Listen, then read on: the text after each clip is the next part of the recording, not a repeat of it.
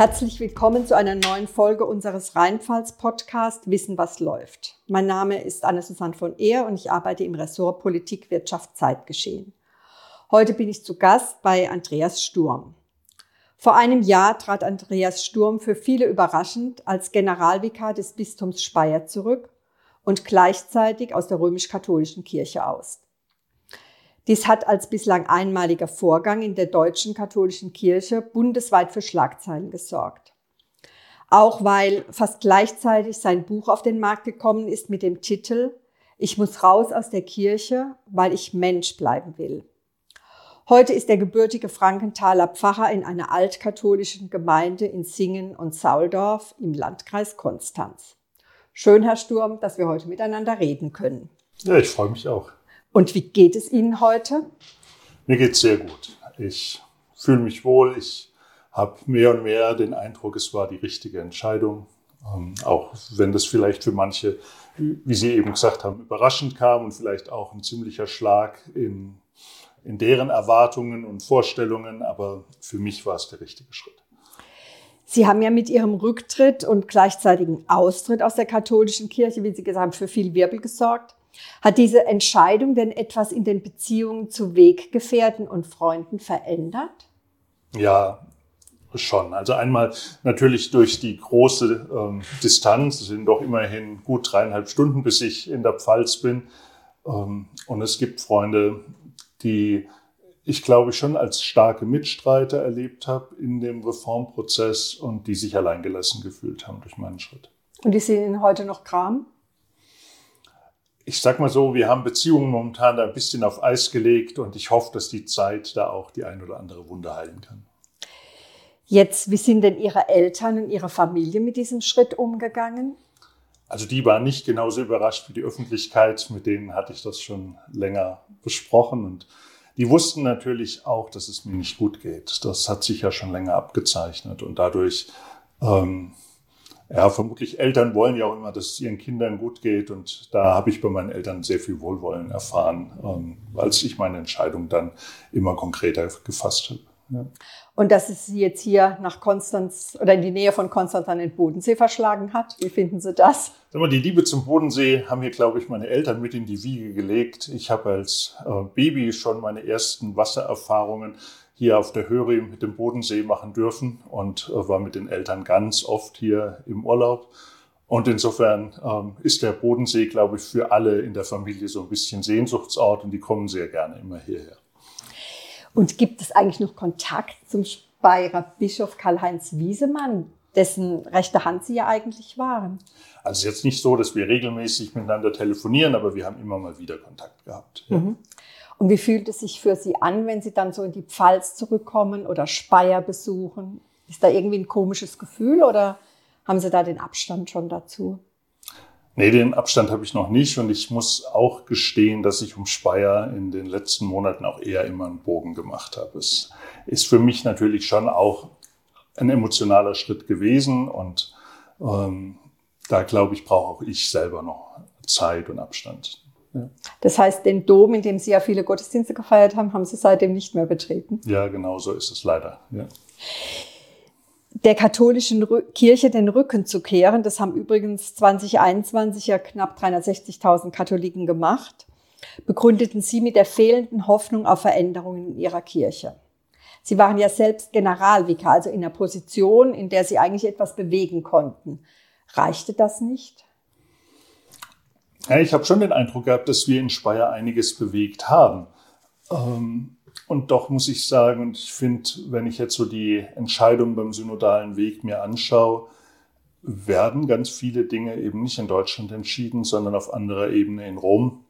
Und da, glaube ich, beißt sich die deutsche Kirche wieder die Zähne an ihrer eigenen Struktur aus. Und da habe ich den Eindruck, da wäre ich auch als Generalvikar nicht weitergekommen. Man mag zwar innerhalb einer Diözese als Generalvikar bedeutend sein, weltkirchlich gesehen spielen Generalvikare jetzt nicht so die allergroße Rolle. Was, war denn, was waren denn so Punkte, ähm, bei denen Sie jetzt sagen würde, da haben wir dann im Bistum Speyer etwas bewirkt oder was verändert? Ich habe mich gefreut, dass wir zwei Frauen in Leitungen geholt haben und damit glaube ich auch die Kultur im Allgemeinen Geistlichen Rat ähm, ist eine andere geworden, indem da Frauen dabei waren, mitdiskutiert, mitgedacht und nachgedacht haben und sich eingebracht haben. Und ich glaube auch für die Leitung der jeweiligen Ressorts ähm, hat sich da noch mal was verändert. Das habe ich als sehr positiv erlebt. Da bin ich auch stolz drauf, dass uns das gelungen ist. Ich finde schon, dass wir im Bereich der Mitbestimmung der Bischof ähm, mit den Diözesanversammlungen die Weichen in eine richtige Richtung gestellt hat. Die Sache, dass er sich an die Entscheidungen der Diözesanversammlung gebunden fühlt, finde ich gut. Ähm, nichtsdestotrotz, glaube ich, muss es am Ende weitergehen und ähm, darf dabei nicht stehen bleiben. Aber es ist sicher schon mal ein wichtiger Schritt gewesen. Mhm. Sie selbst waren ja Jugendseelsorger, Pfarrer in St. Ingwart und dann Generalvikar. Gab es eigentlich einen Punkt, an dem Sie dann für sich entschieden haben, jetzt reicht es? Na gut, also ähm, ich habe das ja auch in meinem Buch sehr deutlich geschrieben, dass mich das Thema Missbrauch schon in den Grundfesten erschüttert hat. Ich habe ähm, hab mich selber lange Zeit getröstet, dass das eine Sache ist, die Einzeltäter betrifft, Einzelfälle betrifft, das systemische Ausmaß. Und mit jeder Studie, die jetzt veröffentlicht wird, wird mir das deutlicher und klarer. Ähm, das ist in einer Tiefe und einer Größe, ähm, wie ich mir das nicht habe vorstellen können. Aber ich glaube, dass Missbrauch für mich ja die erste große Erschütterung war. Und dann, finde ich, fängt man an, ja viele Dinge in Frage zu stellen. Also für mich war die zölibatäre Lebensform keine Lebensform, in der ich wirklich glücklich und erfüllt leben konnte. Ähm, bei der Frage Rolle der Frau in der Kirche, ähm, ja, ich bin stolz auf unsere zwei Hauptabteilungsleitungen, aber äh, wenn die Weihe immer nur Männern vorbehalten ist, ähm, dann fehlt da was und dann ist es im letzten auch wirklich diskriminierend und dann muss man das irgendwann auch sagen. Und wenn man in einer Welt lebt, wo man Diskriminierung von Frauen grundsätzlich ablehnt und gleichzeitig in der Kirche in einem System ist, in dem man es akzeptiert, das finde ich geht irgendwann nicht mehr zusammen. Hm. Ich würde nur mal gern auf den Punkt Missbrauch, Missbrauchsstudie kommen. Diese Woche wurde ja die Missbrauchsstudie im Erzbistum Freiburg veröffentlicht. Und die hat ja ein Geflecht aus Vertuschung, Lügen und Ignoranz gegenüber Opfern offengelegt. Mittendrin der frühere Erzbischof Zollitsch. Was ging Ihnen da denn durch den Kopf, als Sie das gehört haben oder gelesen haben? Also ich kann nicht sagen, dass es mich überrascht hat, ähm, weil ich gesehen habe, wie das Erzbistum schon äh, in verschiedenen Meldungen im Vorfeld ähm, ja, fand ich, versucht hat schon die Wellen ein bisschen zu kletten. Da habe ich schon geahnt, dass es dramatisch wird, was da kommt. Ähm, die Sache, Akten verschwinden zu lassen, die Staatsanwaltschaft quasi auszuboten, die Öffentlichkeit so anzulügen und gleichzeitig aber auch noch das Bundesverdienstkreuz in Kauf, äh, in Empfang zu nehmen, das habe ich nicht für möglich gehalten. Er hat es ja heute ähm, zurückgegeben und äh, möchte auch nicht mehr in der Gruft hm. des Domes beerdigt werden. Aber dazu ist es ja eigentlich zu spät. Er kam vermutlich jetzt anderen Schritten zuvor, bevor ihm das aberkannt wird von anderer Stelle. Ähm, ich fand, das äh, war der richtige Schritt von ihm, dass er es gemacht hat. Aber ja, es ist so, das entschuldigt natürlich ne, das Verhalten über Jahrzehnte und mhm. was umgekehrt ja auch dazu geführt hätte, möglicherweise viele Kinder auch zu schützen. Ja. Mhm. Ihr Buchtitel heißt ja im zweiten Teil, weil ich Mensch bleiben will. Ähm, hätten Sie in der katholischen Kirche nicht mehr Mensch bleiben können? Und warum? Weil ich äh, eben, finde ich, an dem Punkt, dass ich eben schon mal gesagt habe, ich glaube, ich habe mich immer mehr verbiegen müssen, weil Dinge, die für mich klar waren, dass es so nicht sein kann, habe ich aber in der Position des Generalvikars nach außen vertreten müssen.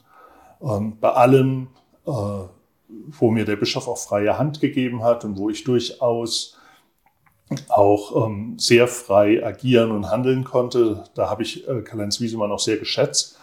Gleichzeitig habe ich ja doch immer die Lehrmeinung des Katechismus, ähm, das Wissen, wie steht diese Kirche zur Frauenordination.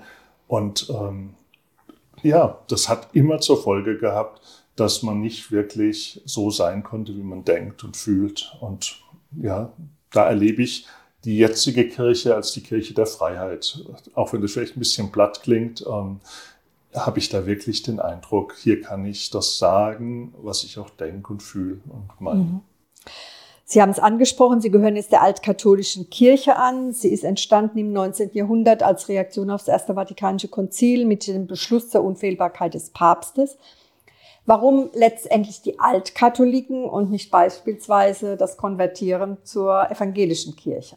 Ja, das haben mich auch wirklich viele gefragt, weil äh, mich auch viele so im ökumenischen Umgang mit evangelischen Pfarrerinnen und Pfarrern erlebt haben und ähm, ich da durchaus auch ähm, ja, mich in manchen Punkten auch heimisch gefühlt habe. Und trotzdem bin ich schon wirklich sehr katholisch. Und ähm, die Art, wie Katholiken Liturgie feiern, die ist bei den Altkatholiken sehr ähnlich wie in der römischen Kirche. Und deswegen hat es schon auch für mich was mit Beheimatung zu tun. Ähm, ja, und ich glaube, ich bin hier besser aufgehoben. Jetzt sind die Altkatholiken ja eine sehr kleine Kirche. Also ich habe jetzt so etwa 17.000 Mitglieder in, glaube ich, 60 Gemeinden. Und also in der altkatholischen Kirche können die Frauen Priesterinnen werden, homosexuelle Paare können gesegnet werden, Priester können heiraten. Und trotzdem wächst sie ja auch nicht.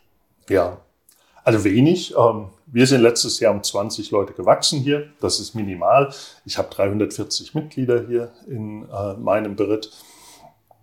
Also ähm, ja, einmal ist der Name natürlich eher abschreckend. Also den meisten Menschen, denen ich gesagt habe, ich werde altkatholisch, die sind erstmal zwei Meter zurückgezuckt und haben gedacht, ja, noch konservativer. Das war so eine gängige ähm, Floskel. Wir sind unglaublich unbekannt. Also ganz viele Menschen kennen die altkatholische Kirche überhaupt nicht.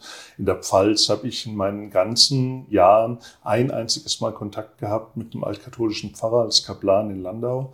Ähm, danach aber nie mehr. Und ähm, ja, sie ist klein, ähm, sie ist unbekannt ähm, und letztendlich glaube ich aber auch, sind viele Menschen wollen gar nicht wechseln. Also man muss, um altkatholisch zu werden, sehr viel auf sich nehmen. Also ich erlebe das hier, ich habe Gemeindemitglieder, die fahren eine Stunde mit dem Auto zu unserem Sonntagsgottesdienst. Ähm, weil mein Gemeindegebiet ist sehr, sehr groß, gereicht hier vom Bodensee bis hoch nach Tuttlingen. Ähm, und aber die gehören dann alle zur Gemeinde Singen? Ja. Sauldorf. Zu, zur Gemeinde Singen Sauldorf, mhm. genau. Und ähm, das ist einfach ein sehr, sehr großes Gebiet. Und ähm, wenn man gewohnt ist, als römischer Katholik, die Glocken läuten, ich gehe aus dem Haus und bin fünf Minuten später in meiner Kirche und habe auch Gemeindeleben vor Ort, ähm, dann fehlt einem in der altkatholischen Kirche was, weil ganz vieles ist hier einfach bei der großen Distanz so gar nicht möglich und machbar. Ähm, ja. Hm. Jetzt, ich habe ein Foto gesehen von Ihrem Einführungsgottesdienst, das Sie bei Facebook gepostet haben. Ähm, ich muss sagen, es standen nur Männer um den Altar. Also ich muss sagen, das kenne ich von der, von der römisch-katholischen Kirche auch. Ähm, ich habe mich dann schon gefragt, wo sind denn die Priesterinnen? Hm. Finde ich auch. Also ich gebe Ihnen da absolut recht. Ähm, wir haben zu wenig. Und ähm, ich finde auch, dass äh, das eine Anfrage auch an altkatholische Kirche ist, ob wir einfach uns damit zufrieden geben können, dass die Frauen, die da sind, jetzt da sind und äh, jeder hätte die Möglichkeit, das habe ich eben schon mal als Antwort darauf bekommen. Ich glaube, wir müssen auch was machen, was Frauenförderung angeht. Also mit mir zusammen studiert eine junge Theologin, die Priesterin werden will.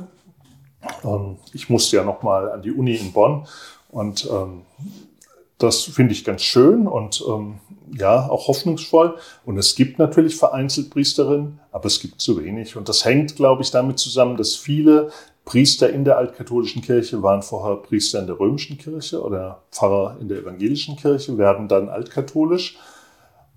Es sind aber noch sehr wenig, die von unten hochkommen. Äh, also mhm. teilweise Pastoralreferentinnen. Und es ist natürlich für uns schon auch so, dadurch, dass ganz Deutschland eine Diözese ist und der Bischof dann die Leute am Anfang erstmal da hinsetzt, wo er Bedarf hat. Und ähm, das reißt möglicherweise dann auch Familien auseinander. Oft ist die Frau vielleicht ja auch die, die das geringere Einkommen immer noch in Deutschland hat und der Mann das höhere und damit wird vielleicht der Wohnort dann durch den Mann festgelegt. Was genau die Gründe sind, kann ich im Einzelnen natürlich noch sagen, aber ich glaube auch, wir müssen darüber nachdenken, sind Pfarrerstellen teilbar, Ähm, das könnte ja Stellen auch attraktiver machen, mhm. nochmal für Frauen auch in Erziehungszeiten und ähnlichem. Sie haben gerade gesagt, der, äh, es ist eine große Diözese, der Bischof versetzt. Ähm, hat er Sie auch hier nach in, in, den Landkreis Konstanz gebracht, oder? Genau, also es ist so, dass ich momentan ähm, Geistlicher im Auftrag hier bin. Das bedeutet, der Bischof äh, setzt einen an die erste Stelle hin. Dann hat man vier Jahre Zeit, seinen Master in altkatholischer und ökumenischer Theologie zu machen an der Uni in Bonn. Und wenn das erledigt ist, kann man sich auf irgendeine Pfarrstelle bewerben. Dann wird man gewählt von den Gläubigen in der Gemeinde, also von den Gemeindemitgliedern auf einer Gemeindeversammlung. Und erst wenn die einen wählen, ist man dann auch ordentlicher Pfarrer. Mhm. Und ähm, wenn man neu in die Diözese kommt, kommt man als Geistlicher im Auftrag und wird gesetzt. Das war seine zweite ähm, Sache, die er mir vorgeschlagen hat. Für mich war es aber genau die richtige. Und wie haben die Leute hier reagiert, als sie wussten, es kommt jetzt ein ehemaliger Generalvikar? Also ein Gemeindemitglied hat in einem Fernsehinterview gesagt, ein ganz schön großes Tier, hat er gesagt. Ich weiß nicht, ob ihm da schon meine Ausmaße, auch körperlicherseits, äh, bekannt waren. Ähm, ja, ich glaube, die Leute erleben mich erstmal als ganz normal, als ihren Pfarrer. Und äh, die Vergangenheit, ja, die ist manchmal Thema, ähm, aber es ist jetzt auch nicht ständig so, dass das hier sehr virulent noch diskutiert wird. Mhm. Das heißt, Zukunft könnte hier auch sein, wenn Sie in vier Jahren dann Ihren Master haben. Könnten Sie sich dann hier auf die Stelle bewerben oder? Ja, genau. Also es wäre so, dass in vier Jahren die Stelle ausgeschrieben wird. Dann hätte ich, aber auch jeder andere Pfarrer, jede andere Pfarrerin die Möglichkeit, sich auf die Stelle zu bewerben. Und dann sehen wir, wen die hier wählen. Mhm. In Ihrem Buch schreiben Sie, dass Sie das Zölibat gebrochen haben. Jetzt können Sie heiraten. Ist das ein Wunsch oder schon mehr? Schon ein bisschen mehr. Gut. Herr Sturm, ich bedanke mich für das Gespräch und wünsche Ihnen alles Gute. Danke.